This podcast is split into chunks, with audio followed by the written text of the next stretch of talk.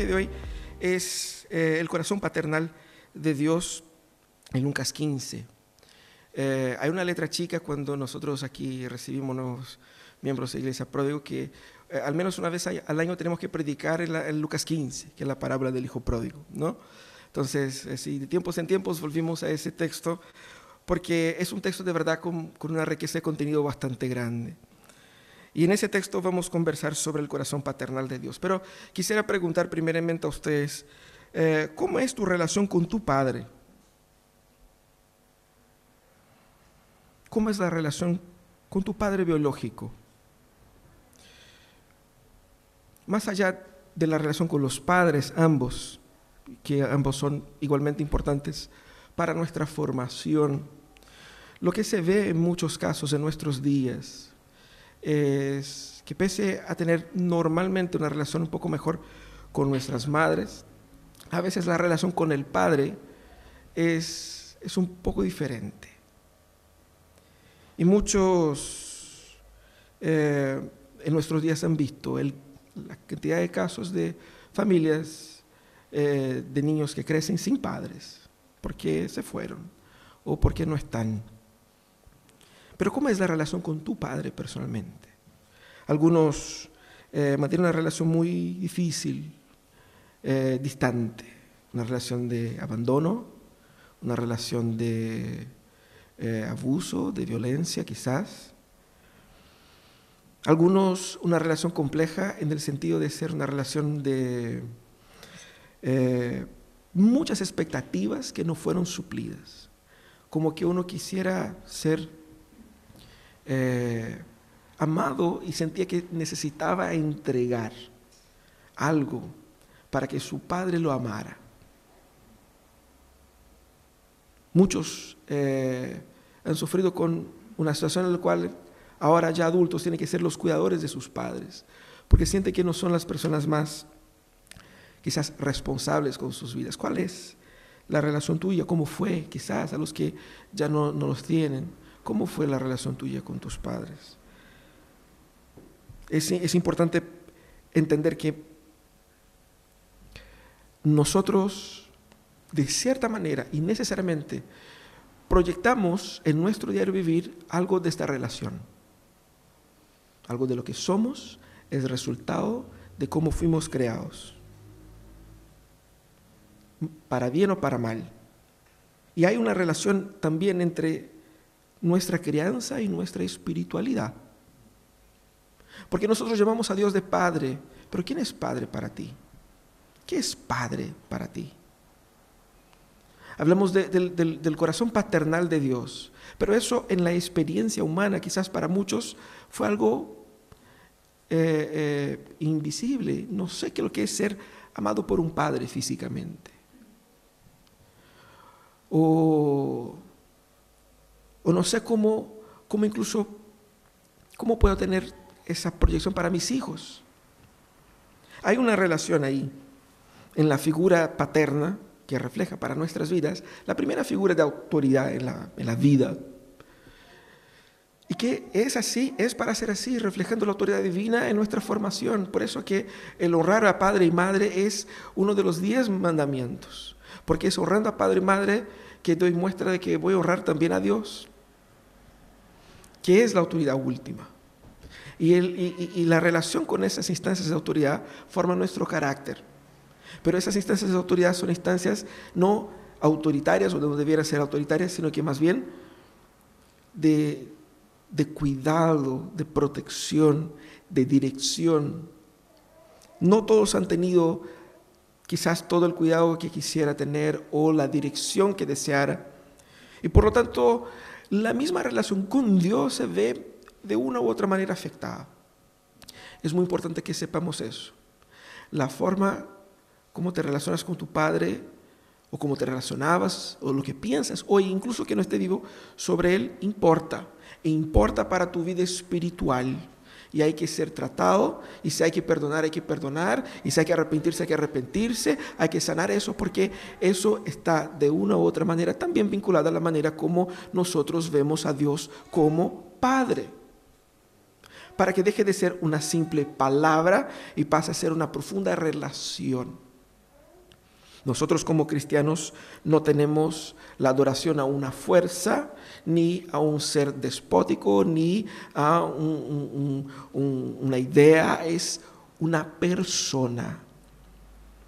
Y la persona del Padre. De eso vamos a hablar hoy día, el corazón paterno de Dios en Lucas 15. Acompáñeme en esa lectura. Dice, un hombre tenía dos hijos, continuó Jesús. El menor de ellos le dijo a su padre, papá, dame lo que me toca de la herencia. Así que el padre repartió sus bienes entre los dos. Poco después el hijo menor juntó todo lo que tenía y se fue a un país lejano. Allí vivió desenfrenadamente y derrochó su herencia. Cuando ya lo había gastado todo, sobrevino una gran escasez en la región y él comenzó a pasar necesidad. Así que fue y consiguió empleo con un ciudadano de aquel país, quien lo mandó a sus campos a cuidar cerdos. Tanto Tanta hambre tenía que hubiera querido llenarse el estómago con la comida que daban a los cerdos, pero aún así nadie le daba nada. Por fin recapacitó y se dijo, ¿cuántos jornaleros de mi padre tienen comida de sobra? Y yo aquí me muero de hambre. Tengo que volver a mi padre y a decirle, papá, he pecado contra el cielo y contra ti. Ya no merezco que se me llame tu hijo. Trátame como si fuera uno de tus jornaleros. Así que emprendió el viaje y se fue a su padre. Todavía estaba lejos cuando su padre lo vio y se compadeció de él. Salió corriendo a su encuentro, lo abrazó y lo besó. El joven le dijo, papá, he pecado contra el cielo y contra ti. Ya no merezco que se me llame tu hijo. Trátame como si fuera uno de tus jornaleros. Pero el padre ordenó a sus siervos, pronto, traigan la mejor ropa para vestirlo, póngale también el anillo en el dedo y sandalias a sus pies Traigan el ternero más gordo y mátenlo para celebrar un banquete, porque este hijo mío estaba muerto, pero ahora ha vuelto a la vida. Se había perdido, pero ya lo hemos encontrado. Así que empezaron a hacer fiesta. Mientras tanto, el hijo mayor estaba en el campo. Al volver, cuando se acercó a la casa, oyó la música del baile. Entonces llamó a uno de los siervos y le preguntó qué pasaba. Ha llegado tu hermano, le respondió, y tu papá ha matado el ternero más gordo porque ha recobrado a su hijo sano y salvo. Indignado, el hermano mayor se negó a entrar. Así que su padre salió a suplicarle que lo hiciera. Pero él le contestó, fíjate cuántos años te he servido sin desobedecer jamás tus órdenes y ni un cabrito me has dado para celebrar una fiesta con mis amigos. Pero ahora llega ese hijo tuyo que ha despilfarrado tu fortuna con prostitutas y tú mandas matar en su honor el ternero más gordo. Hijo mío, le dijo su padre, tú siempre estás conmigo y todo lo que tengo es tuyo. Pero teníamos que hacer fiesta y alegrarnos porque este hermano tuyo estaba muerto, pero ahora ha vuelto a la vida. Se había perdido, pero ya lo hemos encontrado. Ese texto revela la gran historia de, del amor de un padre pródigo, de un padre que es generoso, dadivoso en perdonar. Jesús eh, cuenta esta parábola, esa historia ficticia, para responder a la pregunta de los maestros de la ley, a los fariseos, que cuestionaban a Jesús, no era bien una pregunta, era más bien una acusación, de que Jesús comía y se juntaba con gente que no era de la religión, con gente que no era correcta, con gente que vivía vidas eh, eh, eh, en pecado. Y Jesús entonces explica contando tres parábolas que se complementan. En estas tres parábolas nosotros encontramos ahí la respuesta de Jesús en la parábola de la oveja perdida, en la parábola de la moneda perdida y en la parábola de estos dos hijos perdidos. Podemos decir que eh, las historias, tanto del pastor que busca su oveja, como de la mujer que busca su moneda, como la del padre que va en busca de sus hijos, cuentan una misma o traen un mismo mensaje. Jesús respondiendo a aquellos hombres quería decir que había algo perdido más perdido de lo que ellos imaginaban. Y había algo que Dios estaba haciendo en buscar al perdido, Y eso es algo que a Dios le produce tremenda alegría. Porque cuando el, pastor recibe eh, de vuelta su oveja, hace una fiesta. Lo mismo también, la mujer llama a sus amigas a celebrar la moneda que ha encontrado y lo mismo hace el Padre. En la, en la parábola principal nosotros vemos ahí Dios como el Padre. Eso es como podemos entender en la figura que Jesús incluye ahí. Dios como el Padre, tocando el punto principal de las tres historias, el placer de Dios de perdonar a sus hijos. Nosotros, al mirar esa historia, podemos eh, sacar varias, varias enseñanzas, pero yo creo que eh, cuando miramos desde la perspectiva del amor paternal de Dios, de cómo el corazón paternal de Dios se manifiesta en esa parábola, podemos ver que al manifestar su amor por nosotros sus hijos, Dios nos revela tres cosas que son muy importantes para que podamos tener una relación con Dios sana, pero también para que podamos entender cómo Dios nos sana de nuestros propios fracasos, pecados, y cómo Dios nos sana de nuestras propias ambiciones, cómo Dios corrige la forma como nos relacionamos con Él y cómo Dios nos permite vivir en la abundancia de su amor. Tres cosas que vemos aquí que revelan el amor paternal de Dios. Lo primero que el amor paternal de Dios revela nuestra condición. Eso es lo que vemos ahí ya en el versículo 11, donde el muchacho de una forma muy breve en el relato dice simplemente, papá, yo quiero la mitad de mis bienes. Y lo quiero ahora y lo quiero en efectivo. Eso obviamente era una, una, solicitud muy ofensiva, porque repartir la herencia era por sobre el muerto y no por sobre los vivos, ¿cierto? Por lo tanto, vemos aquí el hijo ya dando muestra de que él había roto con el padre, su relación ya no estaba eh, eh, eh, en armonía, había una desarmonía ahí. Y fíjate que esas tres parábolas, incluyendo esta, cuentan historias de cosas perdidas. Y obviamente Jesús está dejando en evidencia la condición de su público. Porque cuando habla del hijo perdido, el hijo menor, está haciendo referencia a quién? A estas personas que son consideradas por los fariseos, por los líderes de, la religión, personas perdidas, personas pecaminosas. Pero eh, vemos ahí en esa historia no solamente el hijo menor perdido, que quiere su herencia y va y se gasta todo en, la, en una tierra muy lejana, pero también el hermano mayor. Es la historia de dos, dos cabros chicos que están haciendo eh, eh, cabro chiquice, no sé si existe eso, ¿no? pero básicamente Jesús muestra cómo, cómo no, son, no, son, no son enemigos, son hermanos. Son hermanos. Y los dos están perdidos. Y es interesante que Jesús responda al problema de ambos. La facilidad con que el Padre permite que el hijo menor tenga su, voluntad hecha llama la atención. Porque cualquier de nosotros que al escuchar la mitad de lo que había dicho el muchachito, debe decir, que ahí nomás, tú no te vas a ningún lado, ¿cierto? Si quieres plata, va a ser tu propia plata. O espera que yo me muera, ¿cierto? Eso es lo que sé. Eso era lo que el auditorio esperaba que el papá dijera a su hijo, que le parara los carros y dijera, no, pero el texto es, muy dinámico porque muestra en un versículo el, papá, el, hijo pide y el papá simplemente le da.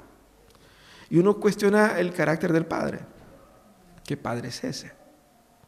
Pero después al final él vuelve, más encima el papá lo perdona y el hermano mayor, yo creo que tenía la, en el corazón el rencor de que el papá le había dado lo que su hijo, su hermano menor quería y ahora regresó y le hizo una fiesta. Estaba doblemente enojado.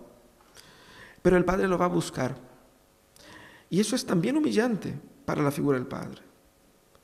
Porque el papá puede decir, ¿y quién se cree ese uno? Si él que no entra acá ahora, si no lo desecho, lo desheredo. Él tenía ese poder.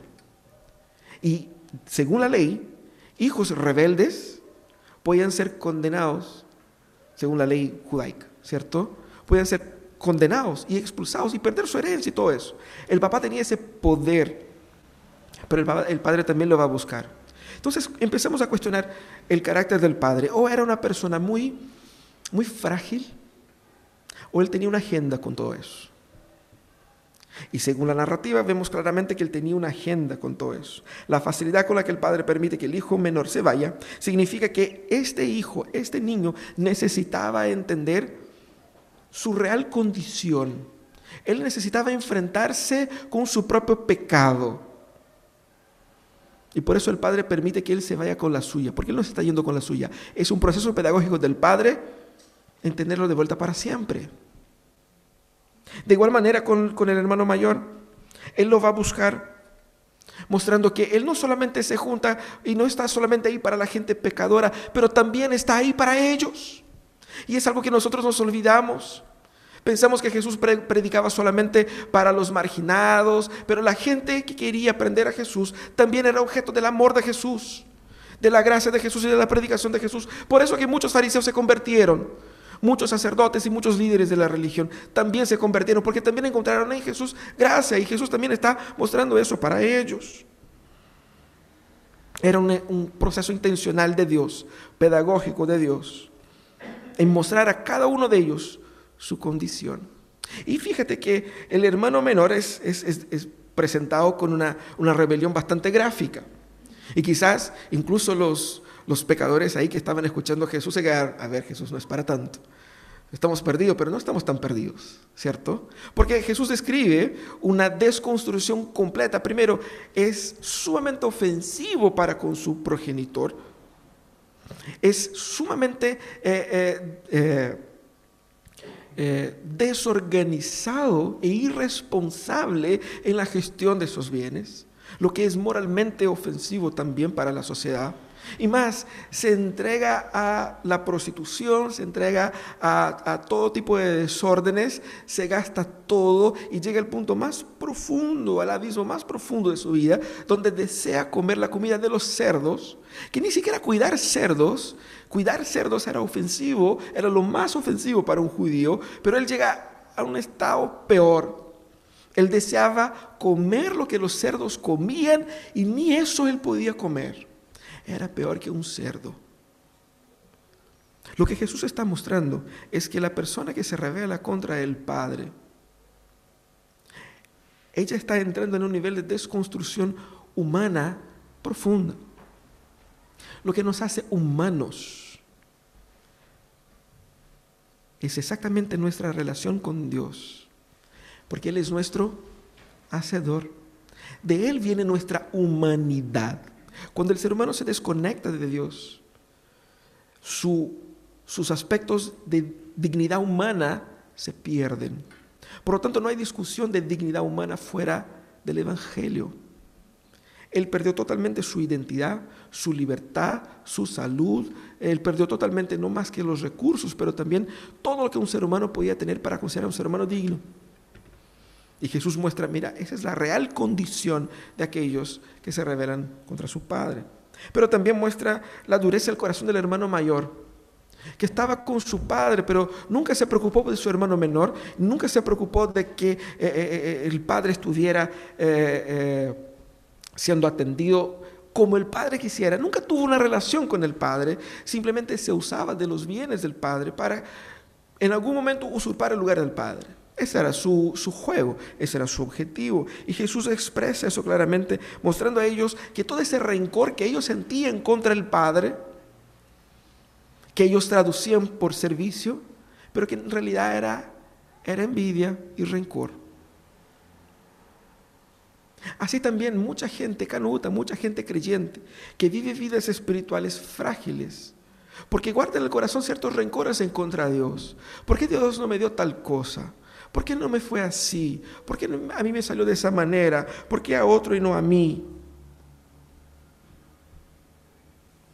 Y creen que pueden vivir cristianamente guardando ciertos rencores, pensando que de repente si yo me dedico y, si yo entrego más, Dios me dará más. Ese juego de, matemáticas no es jugado por Dios, el Padre no juega así. Porque ese juego lo que quiere es simplemente comprar el derecho de ser amado por su Padre. Y eso es lo que Jesús muestra, la condición real de estos hombres, que por su santidad, quería mostrar su, su dignidad, en lo que en realidad lo que ellos estaban haciendo es mostrar su rebelión también contra su propio Padre. Así que nuestra relación con Dios es una relación esencial y es una relación sanadora. Es decir, eh, por el proceso de sanidad de Dios en nuestras eh, vidas, eso incluye también revelar lo perdido que estamos. Yo necesito una relación con Dios, pero es esa misma relación que me muestra quién realmente soy. La palabra de Dios es un espejo de nuestras almas que nos va revelando qué es lo que hay adentro. Y te digo algo, a nosotros no nos gusta lo que hay adentro. Porque eso es lo opuesto a la imagen que quisiéramos tener. Y a veces pensamos que si yo, si yo soy la imagen que yo creo ser, estoy bien con Dios. Pero yo tengo que admitir para ser y para tener una buena relación con Dios que no, no es así. Yo no doy el ancho, yo no, no soy el hijo perfecto, yo no soy lo que debiera ser. Y Dios necesita revelar nuestra rebelión. Él necesita abrir esa, esa herida para poder sanarla. Eso es lo que Él está haciendo. Por eso el Padre permite que el hijo menor se vaya. Por eso Él busca el hermano mayor para mostrarles a ellos en qué pie están ellos, en qué pie estamos nosotros. En la medida que nosotros nos acercamos más a Dios, más y más vemos nuestra miseria. Por eso que el cristianismo comienza con arrepentimiento. A veces predicamos a Jesús como Dios tiene un, gran, un plan maravilloso para tu vida, un plan mejor que el tuyo, y uno queda entre, pucha, eh, me compro un, auto chico, me compro una 4x4. Jesús ofrece 4x4 y usted tiene el auto chico, así que ven con ese, es mejor. Eh, eh, no es así, esa, esa forma de entender el Evangelio es equivocada. La forma que Jesús presenta es, ustedes están en la total desgracia humana y caminando a la total desgracia eterna. Pero aquí hay vida. Y ese es el llamado de Dios para los arrepentidos para que vengan en arrepentimiento. Necesitamos entonces, a través del amor de Dios, de este, de este, este baño de realidad, de ese choque de realidad. Pero cuando el Señor revela nuestra condición, Él también revela nuestro valor. Porque fíjate qué interesante. Ya dijo un teólogo llamado eh, J.B. Card, que decía, Llamar a un hombre perdido es hacerle un gran elogio, porque significa que es precioso a los ojos de Dios. Algo perdido, y eso es lo que vemos en esas tres historias, de la moneda, de la, de la oveja y del hijo perdido. Algo perdido es necesariamente algo precioso. Porque yo no pierdo lo que yo no quiero, yo lo voto. ¿Sí o no? Uno pierde algo que consideraba importante. Uh, perdí esa cuestión. La necesito. Y aquí vemos tres cosas o personas perdidas aquí y que muestra claramente la importancia de ellas porque hay un intento de encontrar. Si bien en la tercera parábola no hay el padre yendo a encontrar al hijo menor, sí el hijo mayor, ah, pero se complementa con la intención tanto del pastor como de la mujer que fueron a buscar exhaustivamente, porque muestra que eso es lo que hace Dios, buscar exhaustivamente a aquellos que están perdidos. Pero esa búsqueda exhaustiva muestra el valor que tiene la cosa perdida. Eh, nuestra perdición dice mucho de nosotros, de lo que éramos, de lo que debiéramos, de dónde debiéramos estar, y también habla de cosas o personas perdidas que están eh, directamente perdidas por ser importantes. Entonces, cuando nosotros vemos acá que esa historia revela la historia de personas perdidas o de nuestra propia perdición, está hablando de que para Dios yo soy perdido. Porque para Dios yo soy importante. Hay importancia ahí, hay relevancia ahí. Pero lo que vemos aquí en la historia es que el valor no es definido por las personas en sí, sino que por Dios. Él es quien considera al hijo perdido, porque el hijo es importante para él. Él atribuye al hijo valor. Ese es el punto. El hijo eh, va y se, y se aleja de su padre y sabe de su condición, pero solo el Padre sabe el valor del Hijo, por eso es que permite recibirlo, por eso la fiesta. Y, en el versículo 20, ¿no? Vemos cómo el Hijo vuelve y vuelve arrepentido y sabe que Él no vale. El primer punto fue importante para conocer su condición. El segundo punto es para mostrar que perdido como está, consciente de que en sí mismo no tienes valor o que solo no tienes valor, yo te doy valor. Es así como Dios demuestra su amor por nosotros, agregándonos valor. Muchas veces buscamos probar nuestro propio valor para nuestros padres, para el orgullo de nuestros padres o para probar que sí lo pudimos, que sí lo conseguimos, que sí somos capaces. O de repente para probar que somos mejores que nuestros hermanos. ¿Cuántos aquí no vivieron en hogares donde el hermano mayor era el más, el más inteligente? Los hermanos mayores tenemos algo así, ¿no? El más querido, el más inteligente, el más sapo. El segundo va quedando, el tercero, el cuarto, el quinto, no sé, Ricardo, ¿qué número vas tú? Sí, entonces, muchas veces hay esa, lucha por el amor del Padre.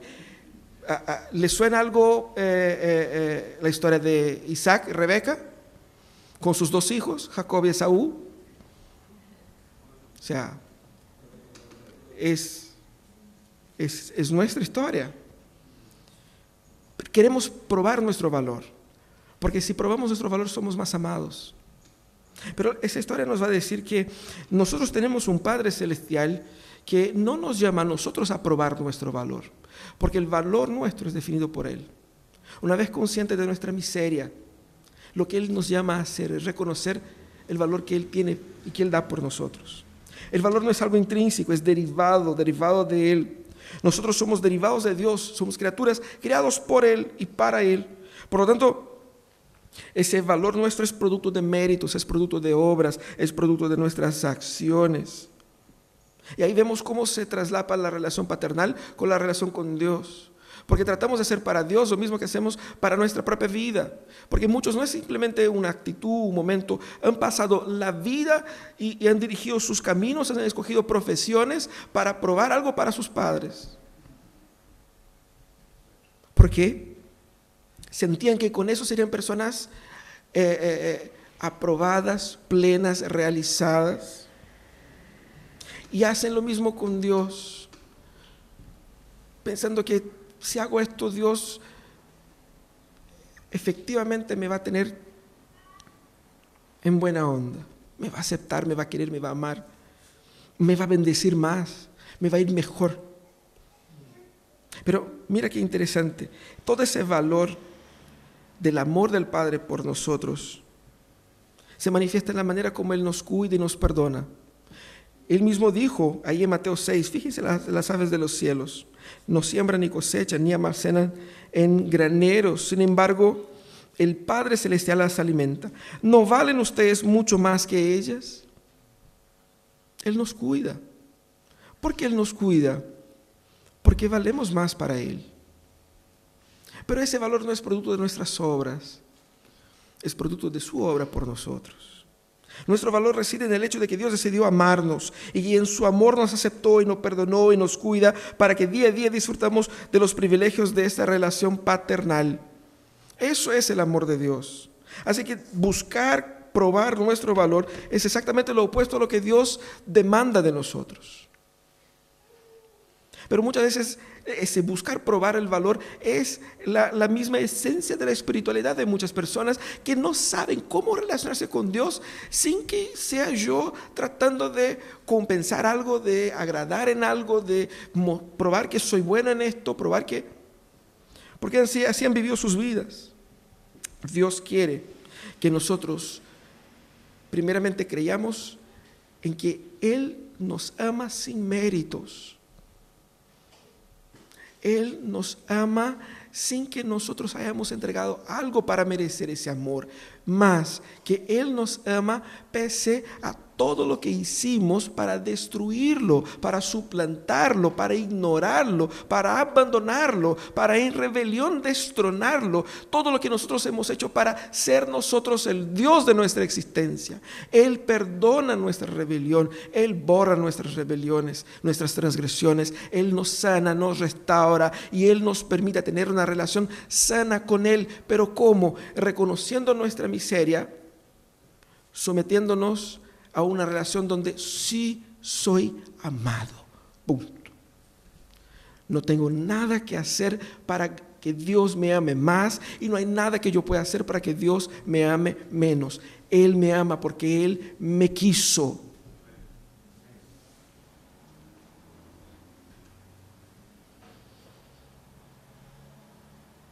Esa es la paz que Dios da. Quizás muchos de nuestros días, lamentablemente, sufren a lo largo de sus vidas, atormentados por el pensamiento de que mi padre no me quiso, mi padre no me amó lo suficiente. O quizás otros sienten atormentados porque como padres están así, quizás yo fallé como padre, fallé en dar amor, fallé en dar aceptación. Pero en, en Dios nosotros podemos resetear nuestros corazones y recomenzar en el amor del Padre, libres de la opresión de tener que dar el ancho, porque Él ya me mostró que nos damos. Él decidió amarnos y nada ni nadie puede cambiar la mente de Dios. Él revela ahí nuestro valor. Significa esa paz de que nada nos arrebatará de su mano nada nos arrebatará de su mano. Nada nos podrá quitar, nada nos podrá separar del amor de Dios. Ni la altura, ni la profundidad. Nada. Él me ama y eso es todo. Eso es lo que me hace ser su hijo. Nada podrá quitarme el derecho de ser hijo de Dios. ¿Por qué? Porque no fui yo quien eligió ser su hijo. Él me eligió a mí. Y aun cuando me rebelé, Él me tomó de vuelta. Y Él me ama. Pero también hay una tercera, un tercer aspecto que ese amor de Dios revela, que es nuestro llamado. Fíjense que nosotros vemos en esa historia las tres terminando con fiesta. La tercera, más o menos fiesta, había ahí un rencor del parte del, del muchacho, pero todas las historias tienen fiesta. ¿Y qué tanta fiesta? Pues ya se encontró una moneda. Otro día encontré mil pesos en la calle, es verdad. No lo había perdido yo, pero me lo encontré. No hice fiesta, pero igual me sirvió. Yo compré, tenía que comprar un agua para llevar a la casa y esa nunca me sirvió. Y uno dice, pero se encontró una moneda, ¿para qué tanta fiesta? Yo no sé qué parte tan importante era de, las, de los ahorros de esa mujer. ¿O qué iba a hacer ella con esa moneda? Quizás era algo muy importante, muy especial, quizás una herencia. O la importancia que tenía esta oveja para aquel pastor. Quizás por el temor de su dueño, o quizás por, simplemente por tantos, tanto tiempo cuidando de, estas, de esas ovejas, él tenía una relación íntima con ellas, más, nada más que decir del padre, o sea, es un hijo, tiene solamente dos y uno se pierde, que, que, que lo reencuentre sería genial. Hay fiesta, pero las fiestas son, no es fiesta así como, hoy estoy contento y uno pone así como un, emoji así de, fiesta, ¿no? Y está. Ellos hacen carrete. A ese nivel, ¿cierto? Carrete. Carrete, al igual que, que nos vamos a invitar unos a otros en un momento, ¿cierto? Carrete. El papá va y no, nada de, de palanca, nada de, no, trae queremos el, ternero, queremos aquí puro bife ancho acá, queremos aquí, ¿cierto? Corte de primera. No, nada de vino en caja, no, trae aquí de siete lucas para arriba puede traer. Así, carrete, así como de tanta alegría. ¿Por qué eso, no? Esa expresión de la alegría. Y la pregunta es, ¿por qué tanta alegría? ¿Qué significa esa fiesta? Toda esa fiesta. Significa, primeramente, la reconciliación la alegría de la reconciliación. Lo que Dios quiere mostrar aquí es que para Dios, el que el ser humano perdido sea reconciliado con el Padre es motivo de tremenda, absoluta y inmensa fiesta y alegría y satisfacción. Dios tiene placer en salvar. Nosotros, con nuestros corazones mezquinos, contabilizamos la salvación, uno más, uno menos, y a ver si merece o no. Contabilizamos la, la, gracia, contabilizamos el dar. Dios es absolutamente generoso en perdonar y más, tiene placer y se goza en hacerlo en lo extremo. La gloria de Dios está en amar, en dar, en perdonar, en reconciliar. Y nosotros, más que cualquier otro grupo humano, tenemos que entender eso. A Dios le encanta amar, perdonar y reconciliar personas con Él. Es motivo de fiesta. Ese es el corazón de Dios. E, es decir, es así como Dios piensa. Eso es lo que a Él le gusta. Y necesitamos conocer a Dios a tal punto que sabemos lo que a Él le gusta. Es así como conocemos o no a las personas. Si tienes que salir de aquí ahora, en ese exacto momento, a comprar un regalo para tu esposa, para tu marido, para tu padre, o para tu madre, o para un amigo muy importante, ¿sabrás exactamente qué comprar? ¿Lo conoces lo suficiente para decir, mm, a él le gusta esta cosa? ¿Qué le comprarías? Es natural de la relación de, pareja que uno mínimamente sepa estas cosas. Los hombres somos un poquito más despistados, ¿no? O sea, como que nos falla así como que las, neuronas ahí. Pero las mujeres muchas veces tienen más habilidad para, para sentir. Pero más que ser hombre mujer, es conocer. Cuando uno conoce, uno sabe. ¿Qué le gusta? Y lo que Dios está mostrando acá es que somos llamados a tener una relación tan profunda con Dios al punto de amar lo que Él le ama, entender qué es lo que provoca amor y placer en Dios. Esto. Eso es conocer a Dios. ¿Qué le gusta a Él? Si yo quiero agradarle a Él con un regalo, ¿qué le compro? Esto. Ese es el motivo de la fiesta. La fiesta es la fiesta de la gracia. Ojo, no de las personas. Vimos que las personas sí son importantes. ¿Pero qué Dios está celebrando aquí? Su misma gracia la gracia en perdonar y restaurar a esas personas. ¿Por qué? Porque si no nosotros nos ponemos antropocéntricos. Dios tiene amor en perdonar porque su gloria está en manifestar su gracia. No es porque nosotros seamos la última chupa del mate y Dios me tiene que salvar porque Diosito sabe que yo soy importante, así que si yo no estoy en el cielo, no funciona. No, no es así. No está centrado en mí. Está centrado en Él. La fiesta también se trata de Dios, aunque nosotros seamos los mayores beneficiarios. Pero se trata de Él, es celebrarle a Él. La fiesta significa esa alegría de Dios en perdonar. Y Él nos llama a esto. En dos ocasiones, y podemos decir tres, el llamado es, alégrense conmigo. El, pastor encuentra su oveja, el versículo 9, y dice a sus amigos, alégrense conmigo. La mujer encuentra su moneda, el versículo 20, el versículo, digo, el pastor el versículo 6, la mujer el versículo 9, y dice a sus amigas, alégrense conmigo. Y el padre sale a buscar a su hermano mayor, a su hijo mayor, digo, y llama a que él también se alegre con él. ¿Por qué? Porque ese hermano tuyo estaba muerto y ha vuelto a vida. Hay gracia en esta casa. Ese llamado es una invitación de Dios a no buscar placer y satisfacción en sí mismos, que es lo que los hijos hicieron. Ellos buscaron placer en sí mismos. Ellos buscaron alegría en sí mismos. Y el padre les decía, no, la fiesta está aquí, la fiesta está conmigo, la fiesta la pongo yo. No busquen placer en la autojusticia como el hermano mayor hacía, tratando de que si soy bacán voy a ser aquí el, que la lleve en esa casa. O como el hermano mayor, menor que dijo, mira, no hay nada para mí aquí, así que quiero puro carretear y quiero salir de acá. Encuentren placer en el Padre, con el Padre, en la alegría del Padre. Ahí está toda alegría. Ahí hay carne, ¿eh? para que nos acordemos. En la fiesta de Dios hay buena carne, buena comida, buena música. Ahí es donde debemos estar. Él nos llama a la fiesta de la gracia.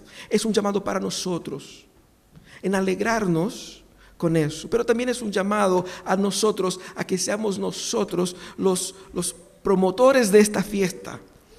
los multiplicadores de esta alegría, para que vayamos nosotros como el, como el, pastor, como la mujer y como el, el padre a buscar el que se había perdido, porque al encontrar hay fiesta.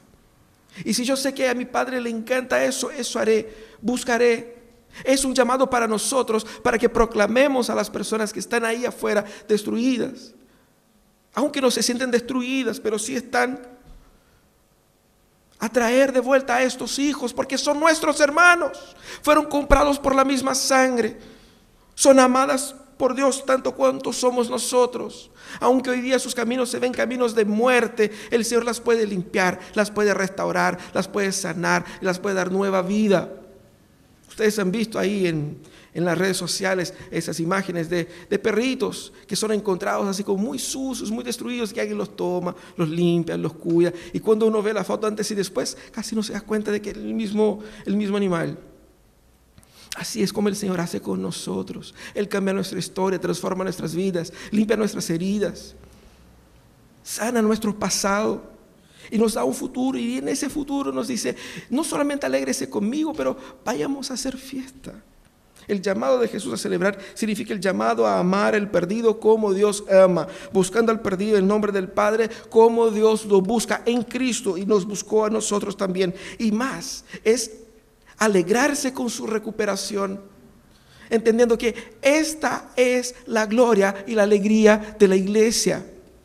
Es hermoso que estemos juntos. Pero la fiesta todavía no está completa. Falta gente. Y hay que buscar esa gente. Hay que buscar esa gente. Somos hijos de este Padre, eso es lo que el Padre quiere. Es así como nos alegramos con Él, es así como alegramos su corazón, es así como nosotros vivimos y experimentamos profundamente la gracia de Dios buscando más gente. Esa es la verdadera fiesta. Debemos entonces redescubrir el amor paternal de Dios por nosotros. Recuerda que el amor paternal de Dios por nosotros implica en una relación transparente con Dios. Él revela quiénes somos para que tengamos una relación clara y transparente con Él. Y una relación transparente con Dios comienza preguntando, ¿quién soy yo? ¿Quién quiero ser yo? Porque Dios no quiere que tú seas algo para el cual Él no te creó. Él es tu Padre. Él te creó de de una manera muy específica. Y debemos ser transparentes y decir, Señor, estoy yo buscando ser alguien que tú no quieres que yo sea. Estoy gastando mi esfuerzo, estoy gastando mi dinero, mi tiempo en ser alguien, en parecer ser. Busquemos entonces una relación transparente con Dios. Porque ahí, ahí es donde encontraremos nuestra verdadera identidad. Pero también, recuerda, no tienes que probar tu valor ni para Dios, ni para nadie. Porque fíjate que el amor, por más que podemos haber pasado por terribles historias de nuestra formación y haber crecido en hogares sin el amor que nos gustaría haber tenido, nosotros podemos reconocer en Dios que ese amor que Él tiene por nosotros es tan abrumador, es tan redentor, es tan transformador, que suple todas las necesidades que yo tengo en mi existencia para sentirme una persona validada, para sentirme una persona digna, para sentirme una persona plena. El amor de Dios por ti te dignifica. El amor de Dios por ti suple todas las ausencias, las carencias, las necesidades que no tuviste en tu historia, pero Él te restaura a ese nivel. No tienes que probar su valor. Lo que tenemos que hacer nosotros es fiesta. Él nos ama. Él nos ha amado y Él ha amado también a tantos otros que no están acá. Debemos ir en búsqueda de aquellos que están perdidos. Porque ellos son igual de valiosos que nosotros, no por lo que hacen, sino que porque Dios también ha querido amarlos. Es un llamado a hacer la fiesta en la alegría del Padre. Ese es el propósito de nuestra iglesia, ese es el propósito de, nuestras vidas. Y no importa si llegaste a esta casa hoy, si eres nuevito en la fe o si eres viejo en la fe. No importa, no, es cuestión de dones. ¿Sabes que no tengo don para eso? Porque yo no he conocido a nadie que no tenga don para comer, don para... Bueno, hay gente que tiene don para comer. Hay gente que se, que se hace bien. Pero no es una cuestión de don, la gente lo hace nomás. Es natural de su vida. Eso también. Eso es lo que Dios espera de nosotros, que sea natural de nuestras vidas. Ese ese compartir, ese promover alegría, la alegría del Padre. Vamos a orar. Cierra tus ojos. Vamos a orar pidiendo al Señor que Él nos dé al corazón, primeramente, conciencia de nuestras miserias, ayudándonos a, a descansar en el valor que Él tiene, que Él nos dio. Somos amados. Señor, nosotros, nosotros te suplicamos, Señor, que tu gracia nos permita tener un corazón sincronizado con el tuyo. A veces te llamamos Padre, pero no expresamos lo que realmente significa eso. Ten compasión, Señor. Ayúdanos a tener una verdadera y real relación contigo. Te suplicamos, Señor, que que pueda sanar las heridas de nuestro corazón, las heridas de nuestra historia, de nuestra propia trayectoria con nuestros padres.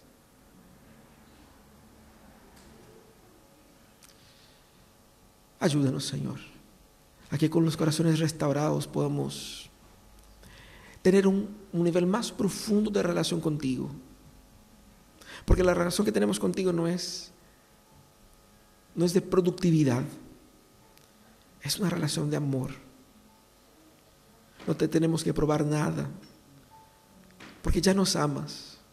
Ya nos amas. Y ya está. Somos tuyos. Ayúdanos, Señor, ahora a descansar en tus brazos. En tu abrazo.